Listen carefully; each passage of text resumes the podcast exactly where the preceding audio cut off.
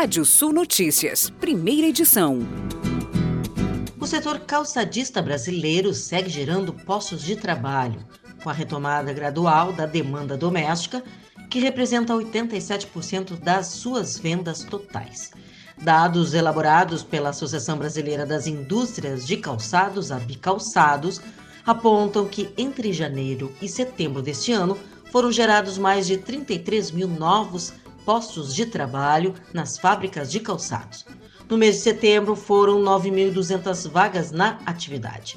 Com isso, o setor soma mais de 280 mil pessoas empregadas diretamente na atividade, 15,6% mais do que o mesmo período do ano passado, e já está estável em relação ao cenário pré-pandemia de 2019.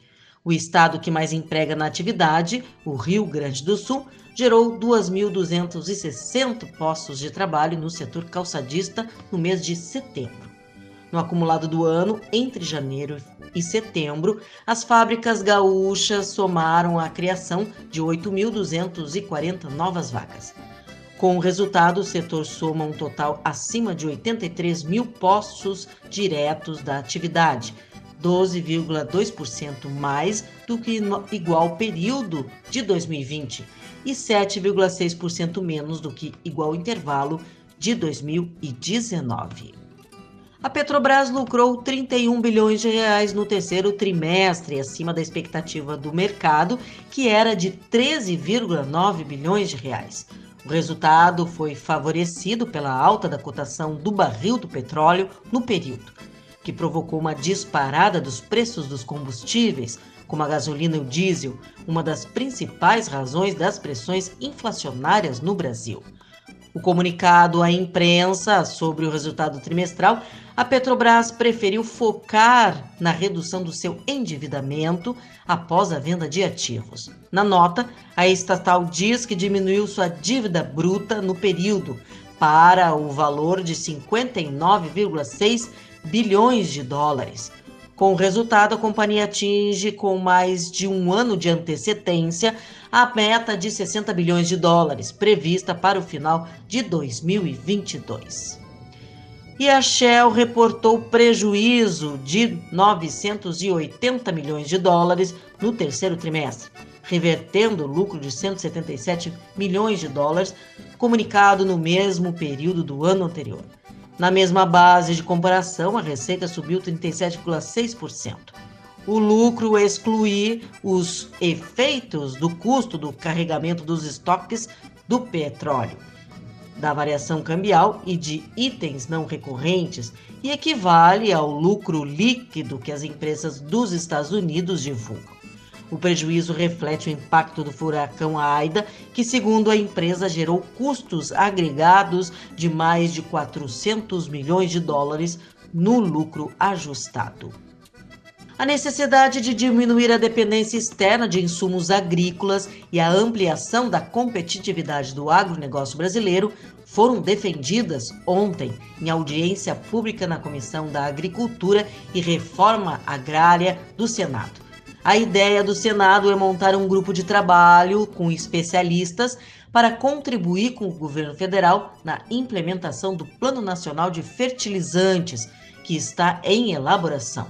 A primeira reunião sobre o tema ocorreu no dia 21 de outubro e a próxima está prevista para o dia 4 de novembro. O Brasil é um dos maiores exportadores mundiais de produtos agrícolas. No entanto, precisa importar cerca de 80% dos fertilizantes que usa na produção de grãos, segundo o governo federal.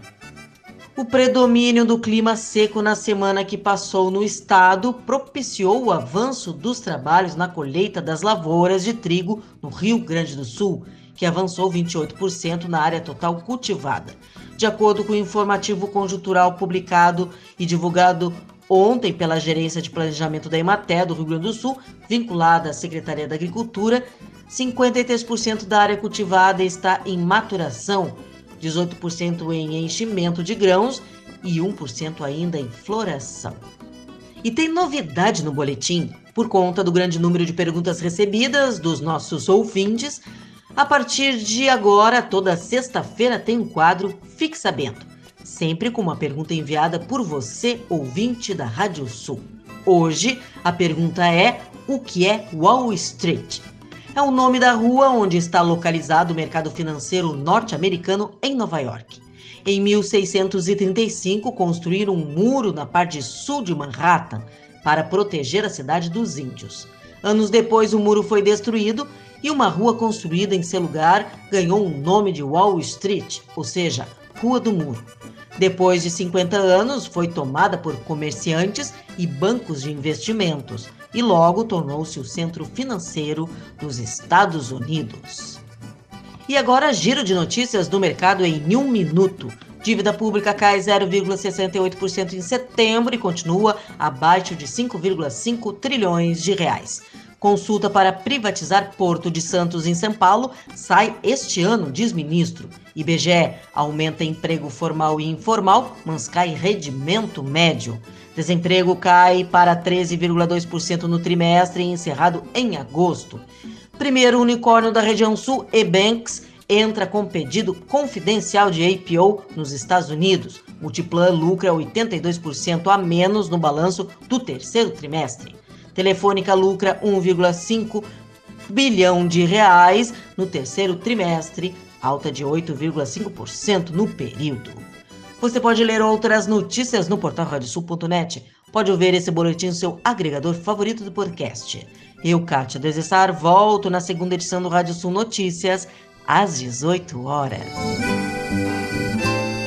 Previsão do tempo. Olá, ouvintes da Radiosul.net. Sexta-feira de calor no Rio Grande do Sul, máximas chegando a 34 graus no oeste nas missões, passa dos 30 na maioria das áreas. Comportamento do tempo para essa sexta e o final de semana para as áreas da fronteira com o Uruguai, sobretudo do sudoeste até a faixa oeste passando por toda a metade norte de variação de nebulosidade e possibilidade de pancadas de chuva. Na fronteira oeste, calor, máximas ainda entre 32 e 34 graus.